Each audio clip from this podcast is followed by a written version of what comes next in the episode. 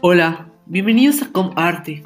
Yo soy Manfred Lemarque Echeverría y quiero contarles sobre la aplicación de las posturas de poder de TED Talk de Amy Curie.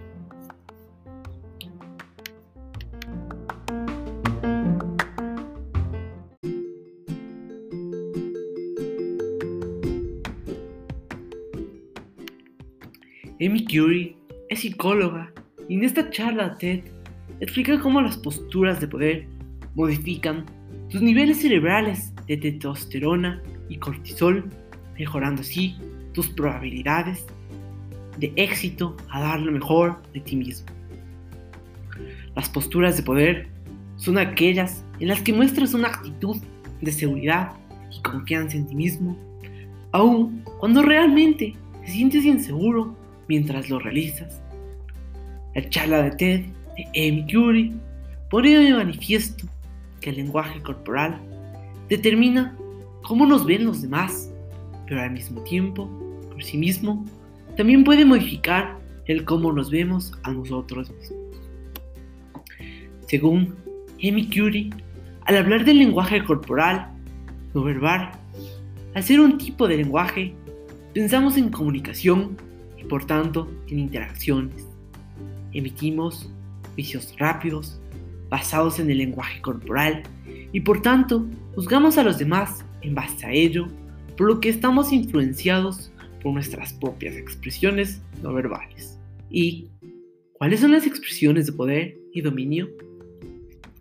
Cuando nos sentimos poderosos, incluso cuando solo es momentáneamente, tanto los humanos como en general, todo el reino animal, inconscientemente, nos expandimos haciéndonos más grandes al tomar más espacio en nuestro cuerpo. Esto pone de manifiesto qué tan universales y antiguas son estas expresiones de poder.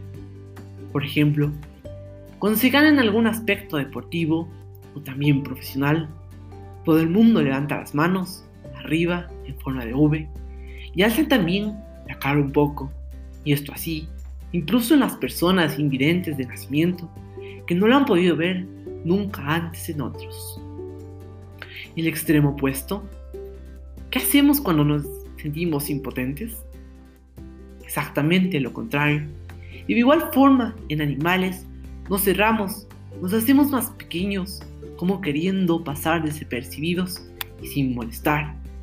Destacar que normalmente, si alguien se muestra muy poderoso con nosotros, tenemos la tendencia hacernos pequeños. No lo, no lo imitamos y lo hacemos justo lo contrario. Sí, está claro que la muerte puede inducir cambios en el cuerpo. Es posible que también el cuerpo haga cambiar la mente. Para contestar esto, hay que estudiar las hormonas.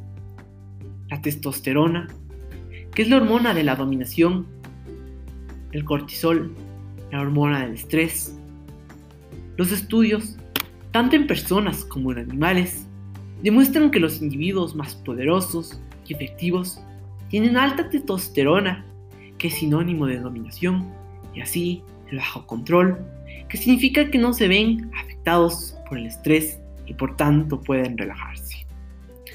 Así que se han realizado experimentos para ver si existe. Demostrar si, al igual cuando nos sentimos de uno u otro modo, adoptamos una serie de posturas corporales, características y universales. Sí, intencionalmente, asumimos estas posturas, aunque no nos sintamos como corresponden a las mismas, sí que acabemos para sentirnos de este modo. En mi experiencia personal, al aplicar las posturas de poder, me han servido mucho en estos últimos días, ya que lo he aplicado mi tonalidad de voz al momento de dar un mensaje y también para hablar con un miembro de mi familia para discutir temas de mucha relevancia que está sucediendo en la actualidad.